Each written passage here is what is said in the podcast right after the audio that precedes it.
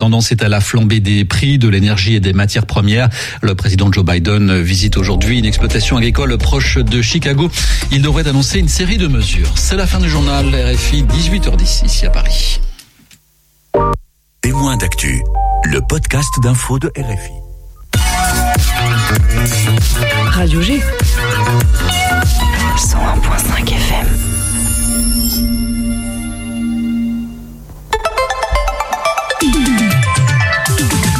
18h10, 19h, c'est Topette, la quotidienne de Radio G, présentée par Pierre Benoît. Et ce soir, on prend un petit peu de hauteur puisque nous allons à l'aéroclub d'Angers-Marseille qui propose en ce moment des ailes et des sourires angevins, une action qui permet à des enfants valides et invalides de découvrir pour la première fois le milieu de l'aviation, l'aviation et même d'effectuer leur premier baptême de l'air.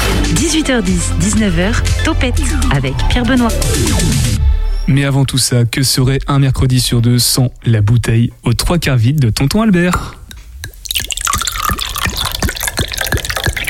Vous regardez votre couteau et, vous dites bizarre, bizarre. Alors je croyais que. Moi j'ai dit bizarre, bizarre, comme c'était drôle. Eh bien, tonton, tu dors toujours aussi mal, je crois. Tu viens encore nous voir avec des poches sous les yeux. On ne peut rien te cacher, Pierre Benoît. L'insomnie et moi formons un couple solide. Et cet attachement ne présente d'ailleurs pas que des inconvénients, puisque cela me permet de bouquiner pendant que toi, Pierre Benoît, tu dors du sommeil du juste. Lire et lire encore pour découvrir parfois de bien bonnes feuilles. Lire, euh, c'est comme dormir, mais quand même en moins bien, non? Tu ne crois pas si bien dire, car le roman dont je voulais te parler s'intitule précisément En moins bien. Bizarre ce titre, et c'est bien Mieux que ça, Pierre Benoît, c'est franchement très bon, selon mes propres critères de lecteur, bien évidemment. En moins bien est le premier roman qu'a écrit Arnaud Le Guilcher, un fort joli coup d'essai. Et tu connaissais l'auteur? Même pas. Un simple regard à la quatrième de couverture m'a convaincu. On y lit en effet. Si Ionesco et Pierre Desproges avaient eu un fils ensemble, ils l'auraient appelé Arnaud Le Guilcher. Oui, et même que Boris Vian aurait pu en être le parrain. Avec ce genre de filiation, vois-tu, j'aborde le bouquin avec un présupposé plutôt favorable. On se doute un peu que l'absurde, au sens littéraire et noble du terme, rien à voir avec des délires de dictateurs post-soviétiques, sera au rendez-vous. Et le tragicomique, lui, emboîtera le pas sans tarder. Le tout début donne le ton, hein, je crois. Pas faux. La preuve. Au moment où je lui passais l'alliance, le maire a éternué. C'était un homme plutôt balèze, ça a tonitrué. On a cru à un attentat, on s'est dit c'est Pearl Harbor, c'est Ground Zero. Il en a mis partout le salopard. Darius prenait une photo pile poil à cet instant. Emma et moi, le maire nous crachant dessus et la bague se cassant la gueule. Je ne sais pas ce que Darius a foutu avec son appareil, mais c'est la seule photo nette du mariage un sacré présage, pas vrai Pas vraiment une bénédiction, surtout en ces temps de Covid. Bref, c'est un destin farceur qui s'invite à la noce. Cela m'a aussi évoqué la scène du mariage dans Voyage au bout de l'enfer de Michael Cimino, où une goutte de vin tombe toute discrète sur la robe de la mariée au moment où les tourtereaux boivent à la même chopine dans le cadre d'un rituel digne de Roméo et Juliette une goutte se faisant oracle de malheur que personne ne voit. Personne sauf la caméra. Ouais, la caméra. L'œil du destin, en quelque sorte. Chez Arnaud Le Guilcher, les signes avant-coureurs vont plutôt s'exprimer au travers d'analogies entre les situations pour aboutir à un tragicomique de répétition. Couramment, l'on dit qu'à force de voir les événements se répéter, l'histoire finit par bégayer. Dans en moins bien, les situations qui partent en quenouille s'associent dans une sorte de contagion, comme si un sillon était tracé et que fatalement on ne peut faire autrement que de tomber dedans. C'est ainsi que notre narrateur, qui est un loser professionnel, s'est montré plutôt mal inspiré dans le choix de sa villégiature pour son voyage de noces. C'était, c'était pas Venise? Et franchement pas. Mais une station balnéaire de la côte californienne où il n'y a pas grand-chose à faire à part s'ennuyer ferme et où les femmes quittent leurs conjoints. C'est la mésaventure qu'a subi le tenancier du site. Un site ô combien idéal sur prospectus, mais ne supportant guère l'épreuve de la réalité. C'est aussi le déboire qu'a connu un touriste allemand. Sa moitié s'est entichée d'un surfeur encore plus sexy que dans ses fantasmes les plus fous.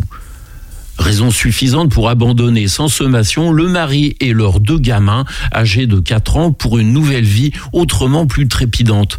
L'époux n'a pas vraiment supporté cette fuite précipitée. Et depuis, là où sa douce l'a quitté, il tourne. Comment ça, il tourne? Il arpente dans un sens, puis dans l'autre, les quelques centaines de mètres carrés de plage sur lesquels la rupture a été consommée. Il s'est juré de tourner jusqu'à ce que la fugitive revienne en murmurant, des fois en hurlant, le prénom de son aimé.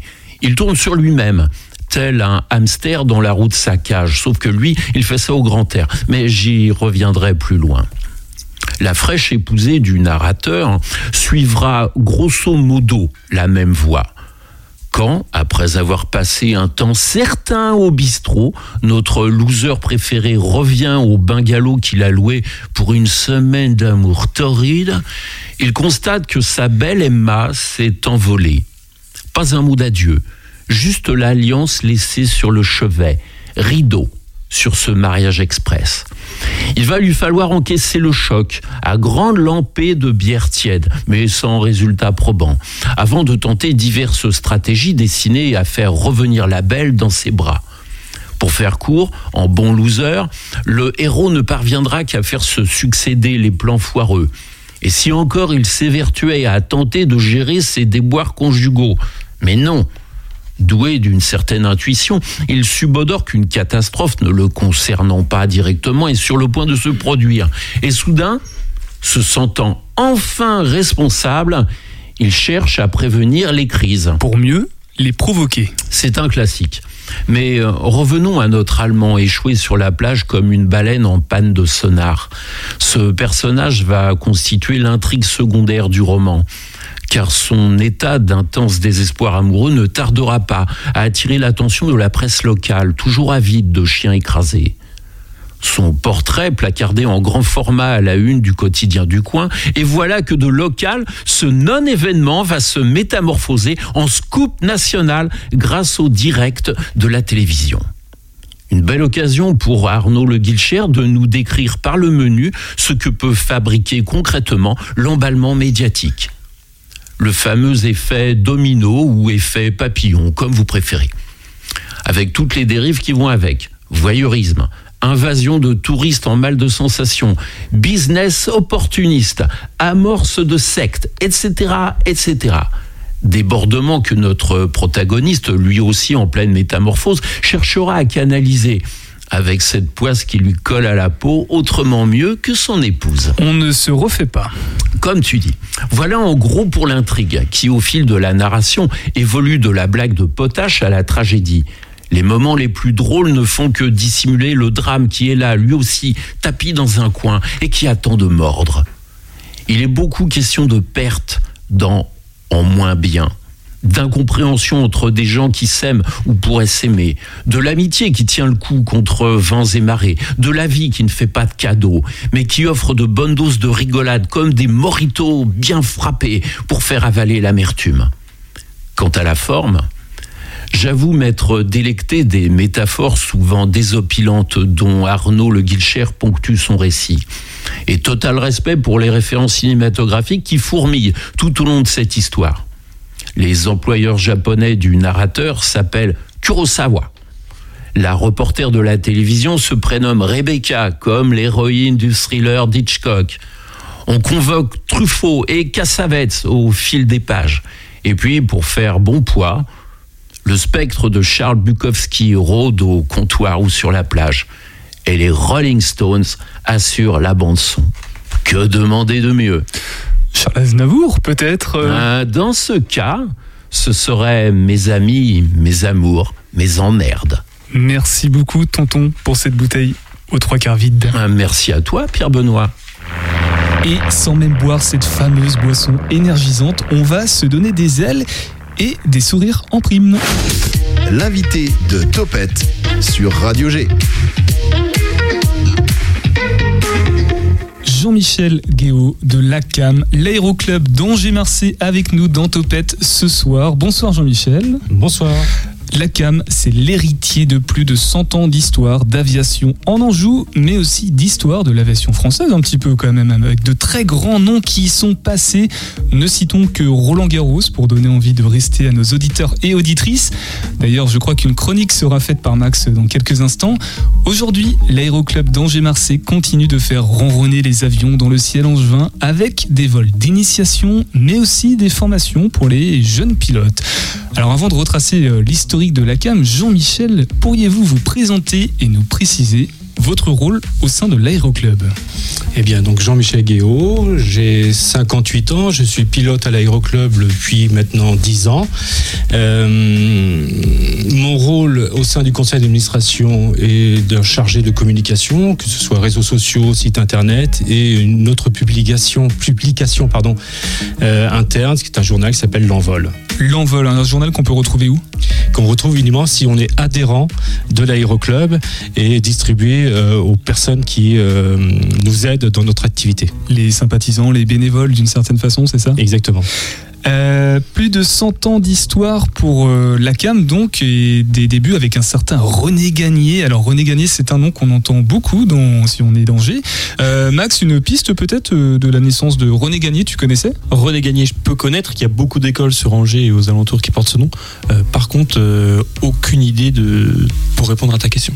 Et toi, Alex, est-ce que tu connais René Gagné Euh, bah, comme Max, simplement les, rues et les écoles euh, près d'Angers. Voilà, donc c'est un des premiers aviateurs. Alors je connais pas précisément l'histoire, mais c'est un des premiers aviateurs, en tout cas angevin, qui a fait des vols en Anjou, dans la vallée euh, de la Loire, dans l'île de Rochefort-sur-Loire, près de la Hellong, c'est ça, sur la corniche angevine. En fait, y a, je crois qu'il est enterré là-bas d'ailleurs.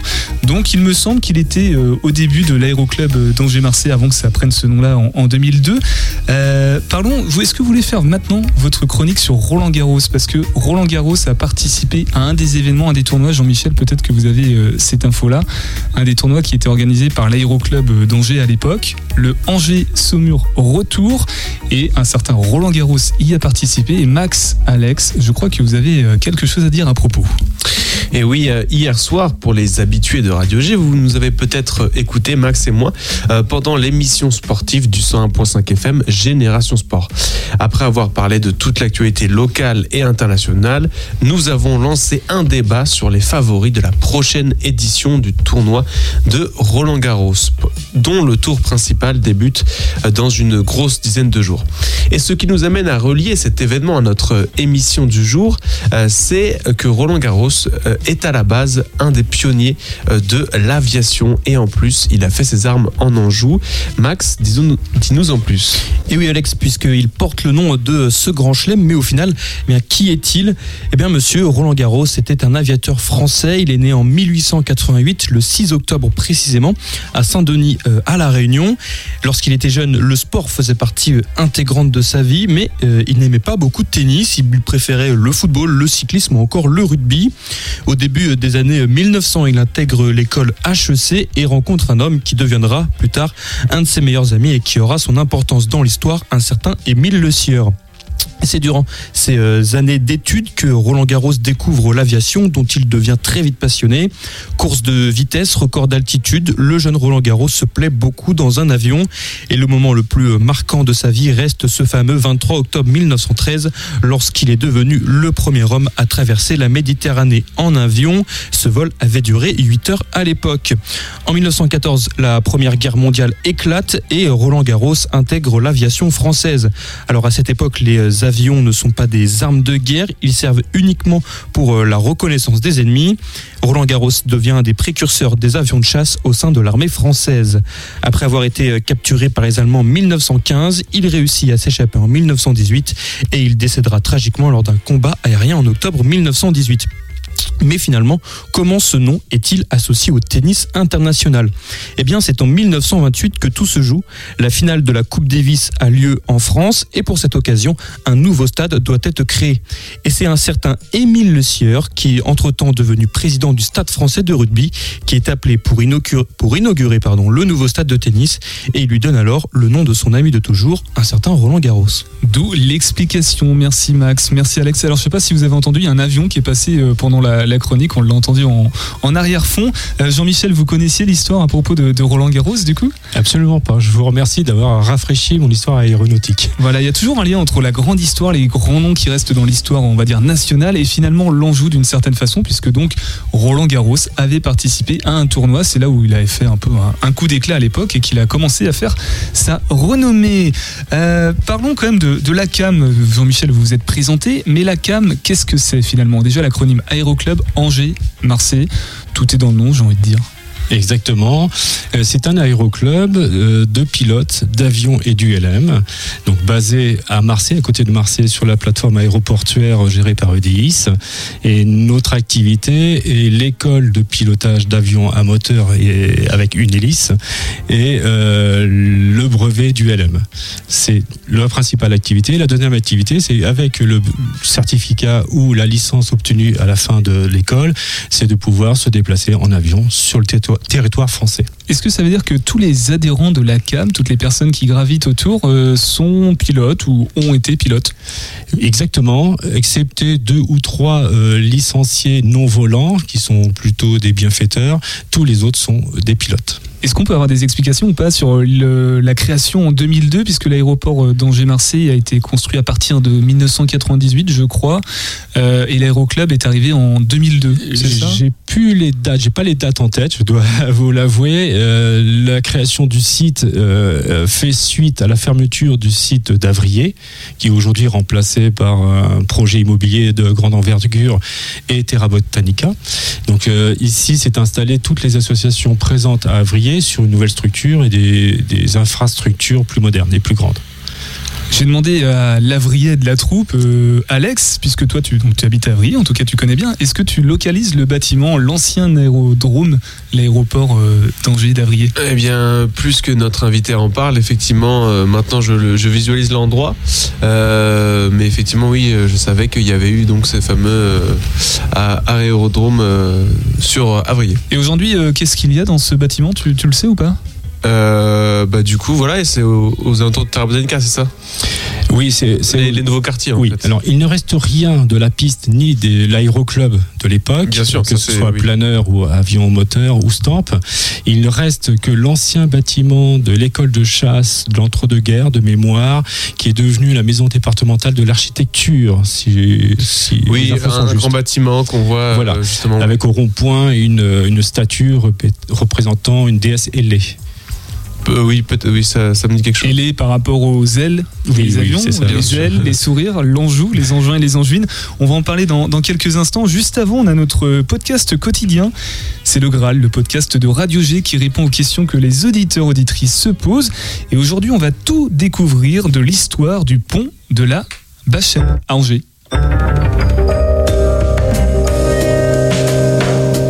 Question de Jérôme d'Angers. Parle-nous du pont de l'hôpital à Angers.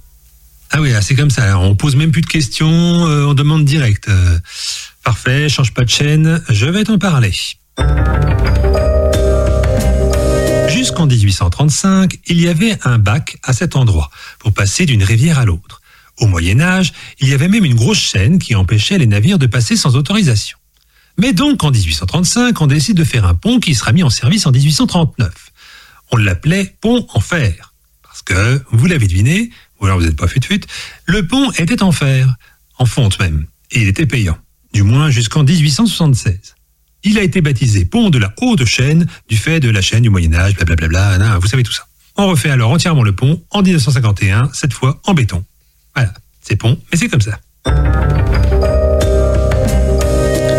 Le podcast du Graal qui répond aux questions que vous nous posez. Zoé, est-ce que tu sais comment poser les questions au Graal ou pas, toi? Sur le site internet, il me semble, non De radio-g.fr. Exactement. Euh, Jean-Michel, une question pour le Graal ou pas, comme ça, euh, à froid À froid Non.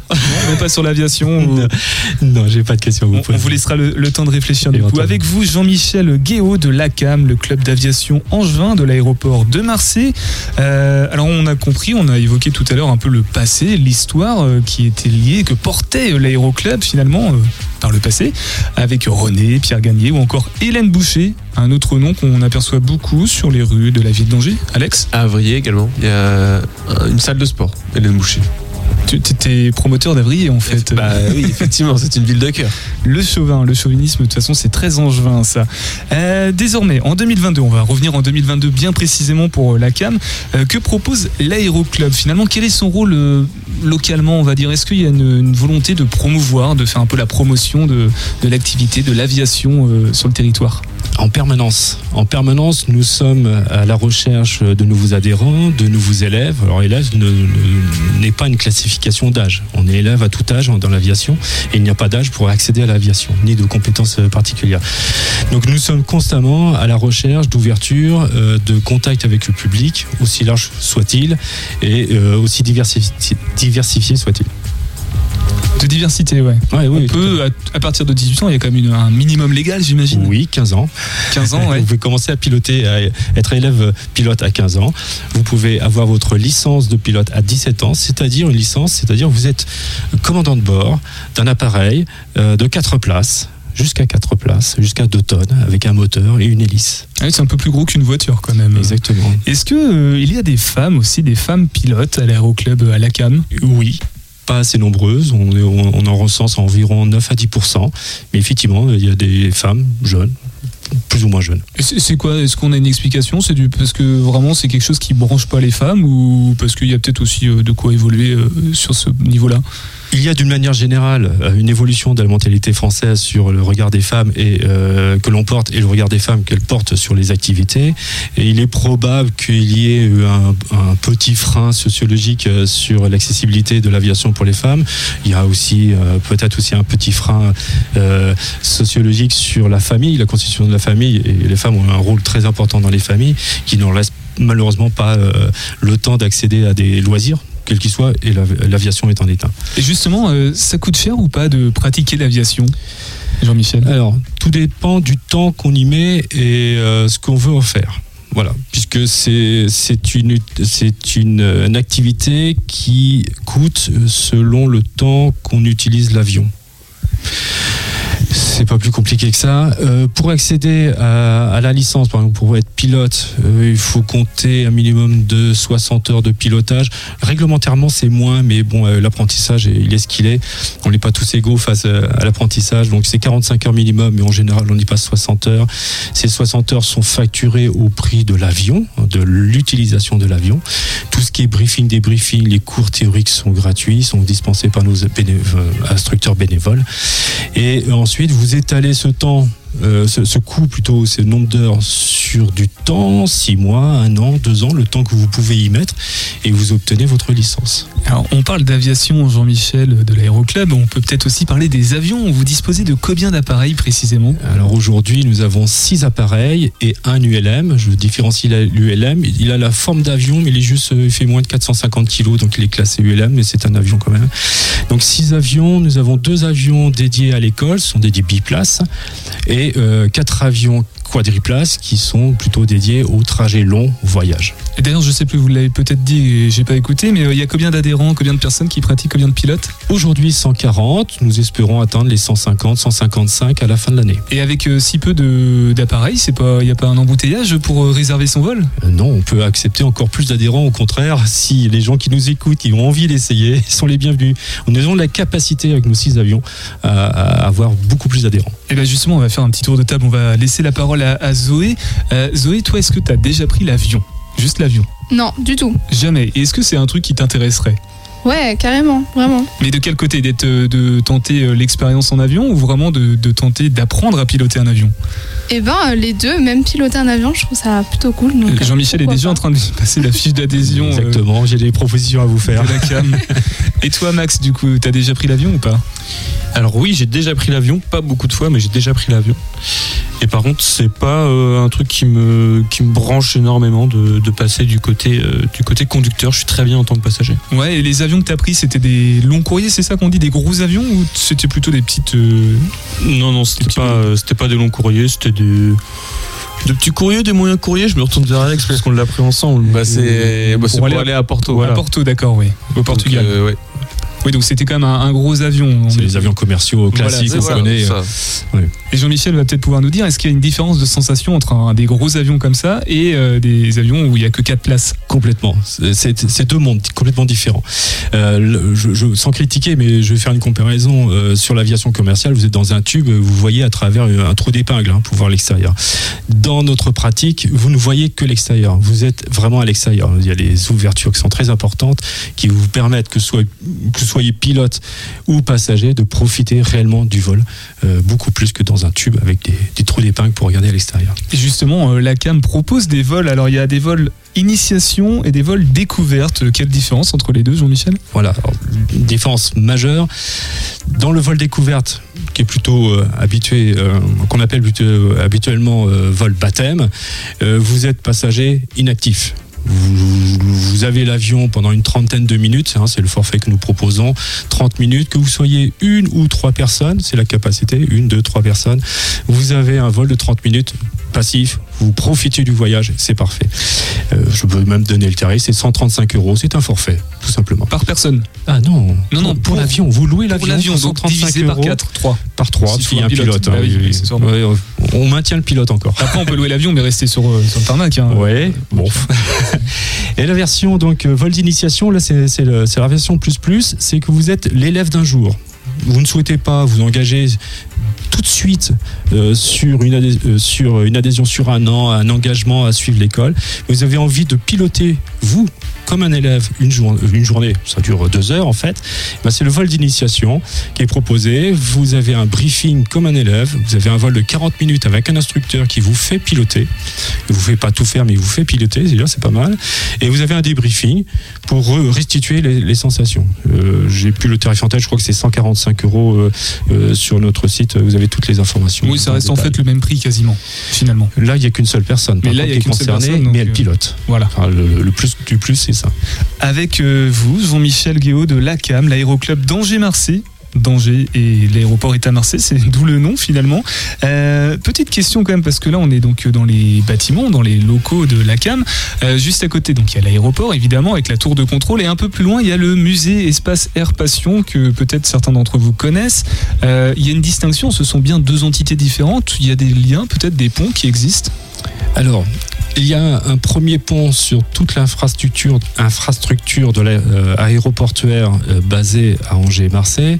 C'est l'AECO, c'est l'aéroclub de l'Ouest, c'est l'association des associations. Première chose. La deuxième chose, sur cette plateforme, effectivement, il y a une multitude d'activités autour de l'aéronautique. Vous avez parlé du musée Espace Air Passion. On parle aujourd'hui euh, de l'aéroclub qui m'est cher. Vous avez à quelques mètres d'où nous sommes euh, une autre association qui est euh, le groupement de perfectionnement de vol euh, voltige pardon aérienne euh, sur Stamp. Un peu plus loin, vous avez les constructeurs amateurs, propriétaires constructeurs amateurs. Un peu plus loin, vous avez un atelier de réparation des hélicoptères du SAMU Grand Ouest. Un peu plus loin, vous avez les hangars des propriétaires d'avions. Et de l'autre côté du site, vous avez le vol à voile. Voilà toutes les activités aujourd'hui connues sur la, sur la, sur la plateforme. Et donc, il y a une interaction, il y a une entité qui recouvre qui regroupe ces associations et régulièrement nous échangeons avec les autres associations. Et notamment à l'occasion des portes ouvertes du mois de septembre, nous serons eh bien, nous serons tous ouverts pour accueillir le public. Donc finalement, les, les et les Angevins pensent que l'aéroport ne sert pas à grand chose, mais si, il y a de l'activité, il y a pas mal de monde ici qui, pratique l'aviation, puis il y a quand même de quoi euh, se déplacer. Euh, restez avec nous parce que ce que vous proposez, Jean-Michel, en ce moment, pendant le mois de mai 2022, ce sont euh, des ailes et des sourires angevins, et vous allez tout nous dire à propos juste après une pause musicale. Et on aura aussi dans quelques instants avec toi, Alex, la Minute Dédaleux, notre rendez-vous euh, quotidien. Non, mensuel, hebdomadaire, pardon, je cherchais. Tu vas y arriver. 101.5 FM de Radio G. Showing you never will cover what you own, honey, you own well. Holding it out will be tougher. As I know, honey, I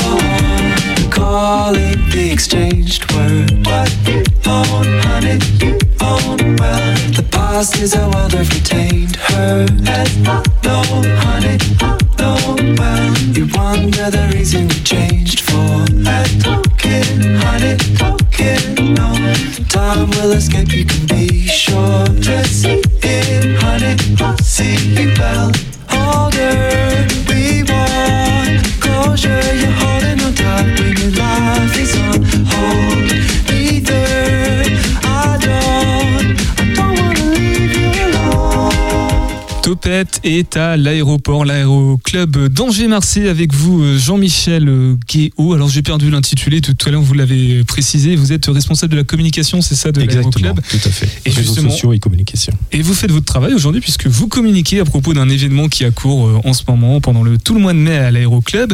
Euh, des ailes et des sourires angevins où nous sommes donc aujourd'hui dans Topette. Ce sont trois dates en mai, le 4, le 11 et le 15. Et l'idée est de proposer à des enfants valides et invalides de découvrir l'aviation. C'est en partenariat avec le service handicap et accessibilité de la ville d'Angers et sa direction éducation. Alors euh, Jean-Michel, est-ce qu'on peut en apprendre davantage sur cette action que vous proposez? Tout à fait. On va commencer par la genèse de cette idée. Euh, Alain Fouque, président de l'Aéroclub en 2019, euh, a proposé la candidature de l'Aéroclub pour Rêve de Gosse. Euh, Rêve de Gosse, une grosse organisation qui fait un tour de France au mois de mai sur une dizaine de villes. Et nous étions candidats pour recevoir ce tour de France et organiser une mixité d'enfants handicapés et valides sur une journée. Il y avait 150 enfants envisagés. Bon, c'était 2019, le projet était pour mai 2020. Euh, il ne vous est pas échappé que mai 2020, on va faire un trait dessus. De report en annulation, on s'est retrouvé avec Rêve de gosse sur un projet en septembre 2021. Septembre 2021, qui est une date un peu particulière pour euh, l'aéroclub. Nous n'étions pas disponibles pour recevoir cette étape-là, si bien qu'on s'est retiré du projet Rêve de gosse et s'est posé la question de quoi faire de toute l'énergie qui était dépensée, euh, des mécènes qui nous ont suivis et comment valoriser tout le travail effectué. Donc euh, avec Alain Fouque, Pierre Chevalier, Jean-Louis Delugeau et moi-même, nous avons monté un autre projet euh, inspiré, hein, faut pas se le cacher, mais plutôt orienté sur le local et euh, la ville et l'enfant de local de notre région et du moins du tissu angevin. Ce qui, nous a fait naître donc ce projet Elle et Sourire Angevin proposé à la ville d'Angers, supporté par la ville d'Angers, avec l'accompagnement des centres d'accueil et des centres de loisirs du tissu angevin. Et quand on parle de donc d'enfants valides ou invalides, euh, ça veut dire quoi précisément? En fait, on s'adresse à un public euh, général sans faire de distinction ou au contraire, il y a des, des enfants avec un certain type d'handicap qui peuvent et d'autres qui peuvent pas par contre participer à l'événement? Alors, c'est ouvert à tous les publics. Il n'y a pas de restriction sur l'ouverture. Nous avons des enfants avec des difficultés d'audition, voire de surdité, jusqu'à des polyhandicapés. Donc, euh, on couvre grande partie de, de l'handicap, et, et j'en oublie, je suis désolé pour eux. Euh, les seules restrictions, elles ont été faites lorsque les médecins et ergothérapeutes sont venus faire une reconnaissance des avions pour l'accessibilité au, euh, au siège. C'est à ce moment-là qu'il y a eu une ségrégation. On le regrette, mais on est obligé de passer par là. Oui, il n'y avait pas le choix, il faut quand même qu'on puisse euh, monter dans l'avion. Et, et débarquer en cas de problème. Et débarquer en cas de problème, oui aussi. ouais. Voilà. Débarquer, ça veut dire revenir rapidement Sor- à l'aéroport. Oui, revenir et descendre de l'avion rapidement. Tout simplement, oui. Ce qui n'arrive pas, hein, évidemment. hein, On y pense, mais euh, ça se fait jamais. Oui, non, non, il n'y a jamais de problème dans l'aviation ou quoi que ce soit. Absolument. Euh, Le, mais le public visé, enfin, je veux dire, euh, c'est ouvert à tout le monde dans le sens, euh, ce sont des familles ou c'est en lien avec des structures bien précisément, des scolaires, des groupes scolaires qui, qui s'inscrivent au préalable? Alors, grâce au soutien de la ville d'Angers, nous avons été mis en contact avec les centres d'accueil et des centres de loisirs. Et eux nous ont proposé des listes d'enfants. Et les enfants sont accompagnés soit par des accompagnants spécialisés, selon les difficultés, soit par leurs propres parents pour les accompagner à bord. Parce que la chose importante, c'est que à bord de l'avion, il y a un enfant euh, en difficulté et un enfant valide, un enfant handicapé et un enfant valide. Et euh, nous faisons accompagner d'un adulte pour sécuriser le vol, c'est rassurer l'enfant le plus en difficulté. Donc en général, c'est le parent de la personne handicapée ou un éducateur spécialisé de la personne en difficulté qui accompagne le vol. Il y a 60 enfants, je crois, qui sont euh, concernés. Alors 60 enfants par jour ou sur tout le mois de mai? Alors, soit en- 60 Attendu peut-être. Alors, il y a 56, on va dire le chiffre exact. Maintenant qu'on arrive sur la fin de, de l'événement, nous avons 56 enfants sur les trois dates. Donc, c'est à peu près 19 euh, par, par date. hein. Et comment se déroule euh, la journée? Puis après, on va laisser réagir les, les personnes autour de nous, de la table, Alex, Max et Zoé. Comment se déroule la journée du coup Ces trois journées, comment elles se déroulent Elle se déroule de façon identique avec un accueil entre 10h et 10h30 devant le musée Espace Air Passion qui nous accompagne dans la démarche en, en réalisant un- une chasse au trésor dans le musée, à l'intérieur du musée. Les enfants doivent trouver des indices sur les plaquettes et en regardant les avions qui sont présentés. Un petit pique-nique euh, sur l'herbe.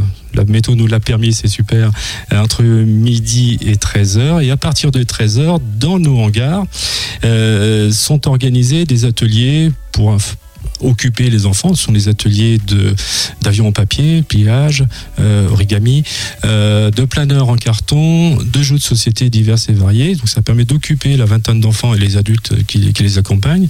Et pendant cet après-midi, de, de 13h à 17h, deux par deux, les enfants montent dans un avion, font un tour dans la région. Donc c'est une vingtaine de minutes à peu près le tour en vol euh, toute l'après-midi. Et on imagine bien que les sourires et les ailes doivent être au rendez-vous du coup à ce moment-là. Ça doit un, un beau moment d'émotion et de d'émerveillement, on va dire. Les, les récompenses sont là.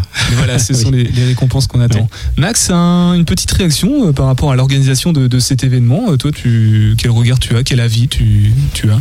Je trouve que c'est super de permettre à des, euh, à des enfants, de base, que ce soit des enfants euh, qui ne sont pas en situation de handicap ou des enfants en situation de handicap, je trouve que c'est super de faire découvrir l'aviation, parce que c'est vrai que bah, moi personnellement, j'ai pas eu l'occasion de découvrir ça quand j'étais plus jeune.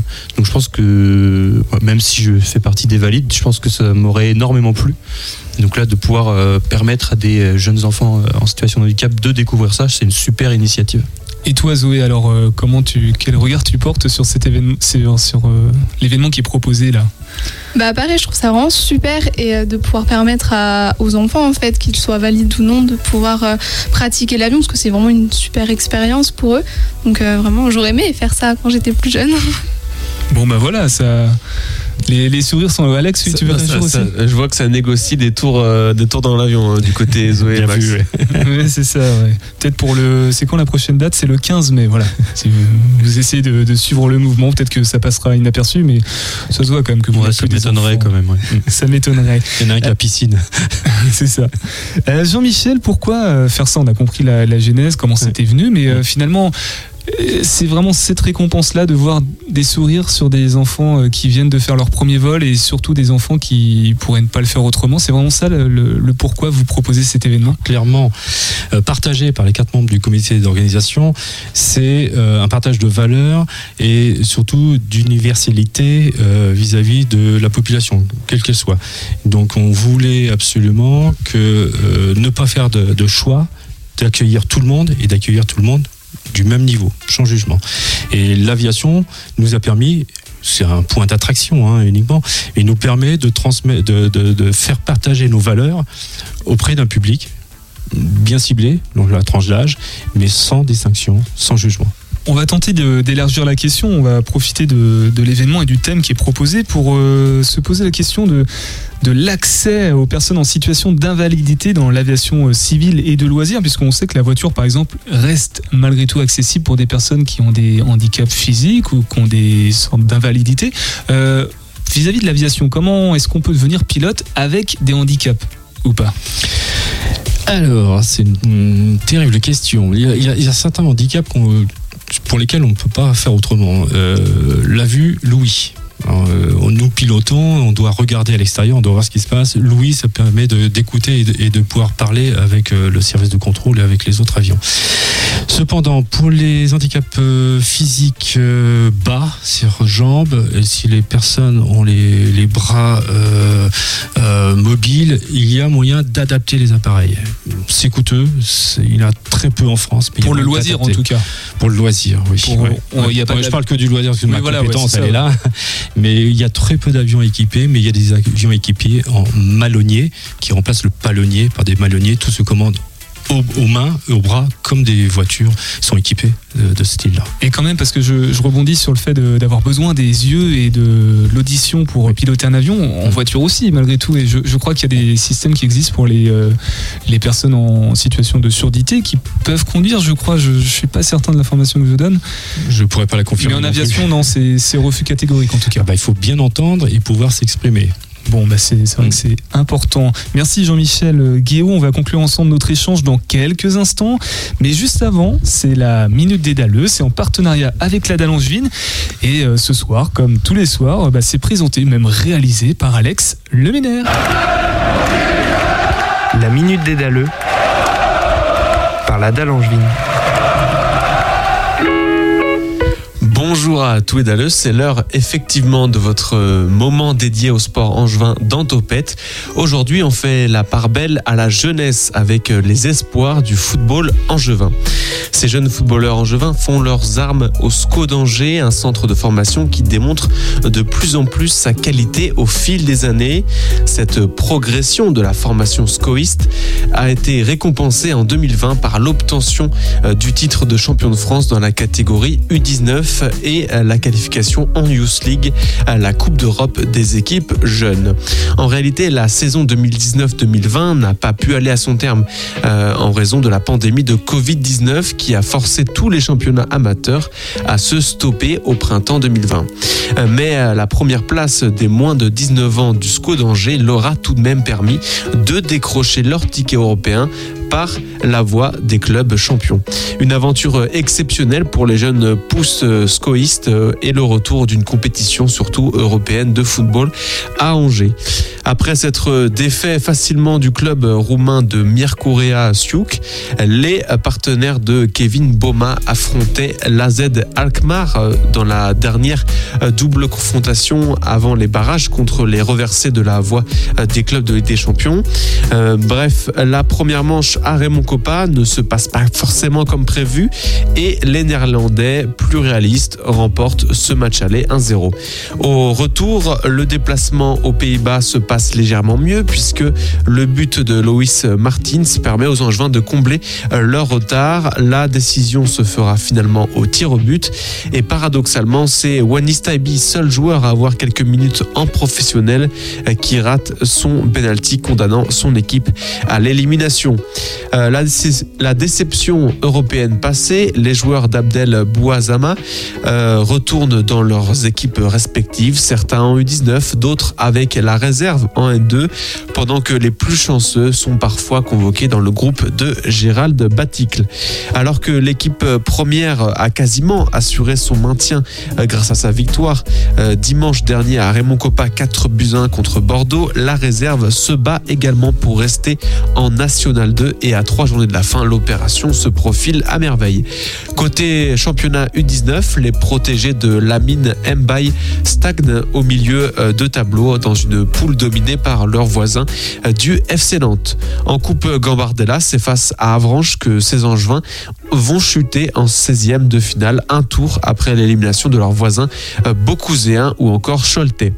Pour les U17, la saison a été un petit peu mieux avec une deuxième place de poule. Derrière le FC Nantes, encore une fois, qui les empêche donc d'accéder au dernier carré du championnat de France. Ces résultats probants de cette euh, équipe U17 sont dus à l'éclosion d'un- d'une jeune pépite, l'attaquant Jean-Matteo Baoya, auteur de 30 buts en 25 matchs. Euh, Ce joueur de 17 ans, né en 2005, est actuellement en discussion pour signer euh, un jour en professionnel et ainsi rejoindre un groupe qui laisse de la place aux jeunes depuis l'arrivée de Gérard Baticle. Après l'international espoir Mohamed Ali ou encore l'international marocain Azedine Ounahi, la génération dorée du SCO fait de plus en, plus, en plus parler d'elle et a vocation à intégrer le groupe pro pour incarner le futur du club angevin. La minute des Dalleux par la Dalle Angevine. Eh bien, merci beaucoup, Alex. Euh, Alex, qu'on va pouvoir retrouver euh, la semaine prochaine pour. euh, non, demain, pardon, pour les Bah oui. On va, on déjà commencer par demain. Notre émission depuis l'aéroport d'Angers-Marseille touche déjà à sa fin. Merci beaucoup, Jean-Michel Guéot, de nous avoir reçus. Alors, je vous vois inquiet dans le regard, ne vous inquiétez pas. Je vais vous laisser encore un peu de temps de parole pour nous expliquer bah, les prochaines actualités. Alors, on a évoqué les portes ouvertes du 14 mai pour l'Aéro Club, mais je crois qu'il y a des grandes portes ouvertes le 24 septembre, par exemple, l'année prochaine, enfin la Exact- prochaine. Ex- Exactement. Nous, la saison est civile, mais euh, effectivement, 14 mai déjà, euh, tous les Angevins peuvent ve- venir nous voir, nous rencontrer, euh, discuter avec les pilotes, monter dans les avions au sol. On restera au sol s'ils le souhaitent, mais ils peuvent aussi y faire un tour. Euh, petite particularité, c'est que DI s'associe à nous et il y aura une visite de la tour de contrôle de possible. Euh, par contre, le 24 septembre, on est en train d'établir un programme plus étoffé. On parle d'hélicoptères, on parle de pompiers, on parle de choses comme ça. Les infos arriveront en temps voulu, mais j'ai déjà un petit teasing là-dessus. Et bien justement, les informations, comment on fait pour les trouver? Comment on fait pour vous suivre euh, la CAM? Et ou même l'aéroport d'une manière générale Alors, je parle de la CAM, c'est mon domaine de compétences. Euh, trois réseaux Instagram, Facebook, notre site internet. Et vous avez les noms ou pas de les, les identifiants Instagram ou non on tape, euh, Aéroclub Angers-Marseille, vous tombez dessus, il n'y en a pas deux. Tout simplement. Zoé, je compte sur toi, hein, tu, tu gères ça. Euh, justement, Zoé, euh, toi, as eu, ça t'a donné des, des envies, des passions, euh, des passions naissantes peut-être pour l'aéronautique, cette émission? Eh ben, peut-être bien à voir. Bienvenue. Bienvenue. Elle, a- elle a pas le choix, Zoé, elle est vraiment recrutée. Toi, Max? Euh, non, non. Pas spécialement, pour être totalement honnête, c'est- quelque chose qui m'intéresse en tant que, que spectateur, mais pas en tant que, que professionnel ou voilà.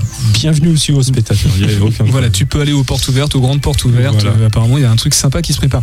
Alex, bah toi, tu as déjà peut-être passé le permis avant de Ouais, permis de déjà, voiture. ça, c'est- et le brevet de pilote, Merci on de me le verra. rappeler en tout cas. Euh, Quoique l'un n'empêche pas l'autre, hein, tu peux devenir, je Oui, pense, bien sûr. euh, pilote avant d'avoir. Ça mettra peut-être moins de temps pour avoir le, le, le permis avion. Oui, ce sera peut-être un peu plus contraignant par contre pour aller au travail ou pour se Bien déplacer. Euh, Jean-Michel, peut-être, euh, qu'est-ce que vous aimeriez rajouter avant de se quitter par rapport à l'événement dont on a parlé, euh, des ailes et des sourires angevins? Eh bien, pour conclure, à mi-chemin de cet événement sur trois jours, le comité d'or- d'organisation est parfaitement satisfait et, a obtenu les résultats euh, qui étaient prévus, c'est-à-dire des sourires sur les enfants et qu'ils passent une très belle journée. Ils repartent avec les yeux écarquillés et le sourire jusqu'au- qui touche les deux oreilles. Ils partent aussi avec euh, quelques souvenirs de, cette journée, euh, une photo d'eux dans l'avion, au pied de l'avion. On leur offre aussi un livre sur l'aviation. Enfin, ils, en auront pour plusieurs temps, pour plusieurs jours, voire plusieurs semaines.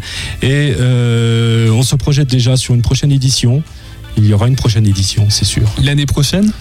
On y réfléchit fortement. Bon, bah, vous, vous, on se perd pas de vue. hein. Euh, mais clairement. On reste, en, on reste en contact. Merci beaucoup Jean-Michel Guéot. Merci à vous aussi d'être resté avec nous jusqu'au bout sur le 101.5 FM. Vos programmes préférés continuent hein, sur Radio G.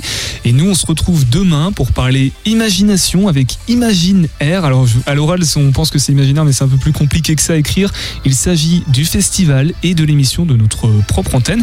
Prenez soin de vous. À demain et topette.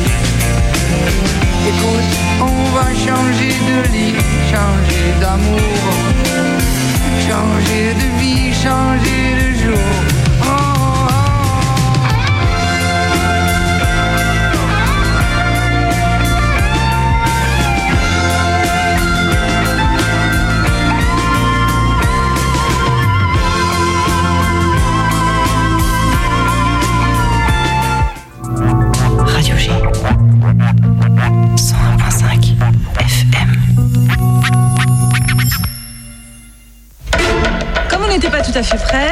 Vous allez me redire tout ça. Non, non, ça tourne, ça tourne. Déjà Non, mais Quelqu'un parle, j'enregistre. C'est pas intéressant, je coupe. Intéressant, coupé. Intéressant, coupé. Clic, clac, clic, clac, pouf. Et alors, ils ont l'air bien pressés tous les deux. Où ils vont si vite? Bah là-bas, Saint-Jacques. En pèlerinage?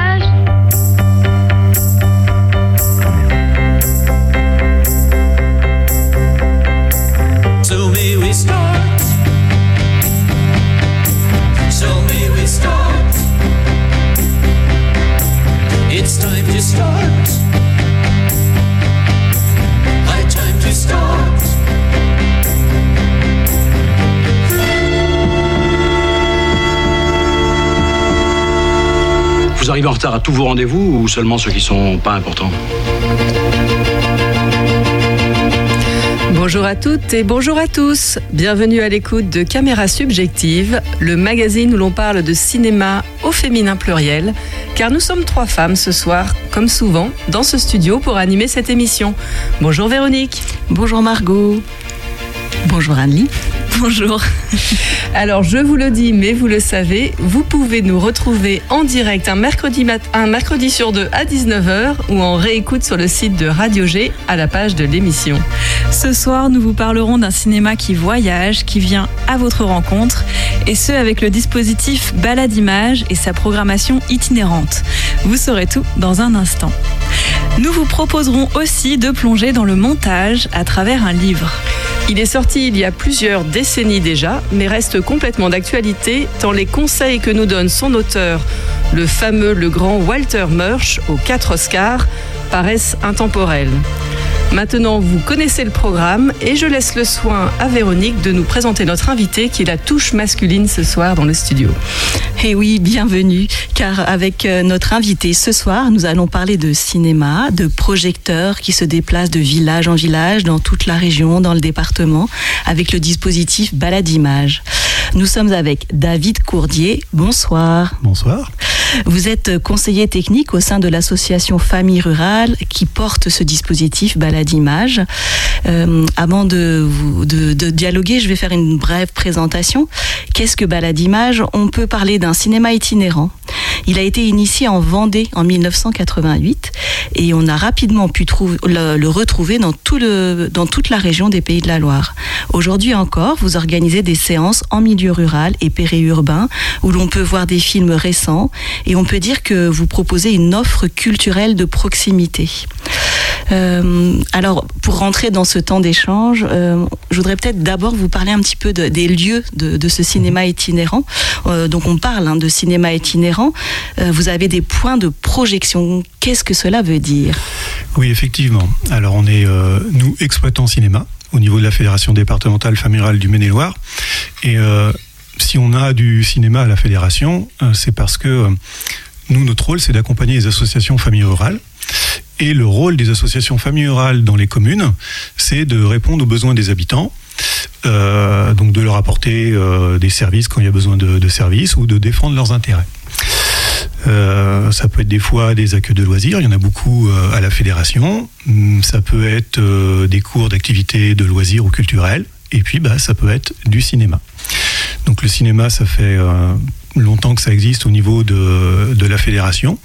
Actuellement, on est sur 23 points cinéma. Alors pourquoi nous on appelle ça des points cinéma? C'est vrai qu'en général, on parle de salle cinéma. Sauf que nous, on est un circuit itinérant avec euh, des points qui sont agréés. Donc la, la réglementation au niveau des circuits itinérants est, est un peu particulière. On n'est pas considéré comme une salle euh, fixe et on n'a pas un agrément de salle fixe. Donc on ne peut pas euh, vraiment revendiquer des salles à proprement parler puisque partout où on va, c'est des salles qui ne servent pas qu'au cinéma. En fait, on s'adapte au lieu, à tout type de lieu. Alors ça peut être des fois des salles avec des conditions on va dire assez euh, spartiates et rudimentaires, une euh, salle communale de loisirs avec euh, des chaises et puis on monte un écran et on s'installe comme ça. Et puis, bah, on a aussi euh, des salles de plus en plus euh, culturelles, avec euh, des gratins, un bel écran, un système de son qui est bien. Mais ces salles, elles n'ont jamais que l'utilité du cinéma, elles servent à beaucoup de choses. Donc euh, nous, au niveau de l'agrément CNC, c'est... euh, Juste ce sont des CNC, c'est le Centre national du cinéma, pour nos auditeurs. Donc en fait, voilà,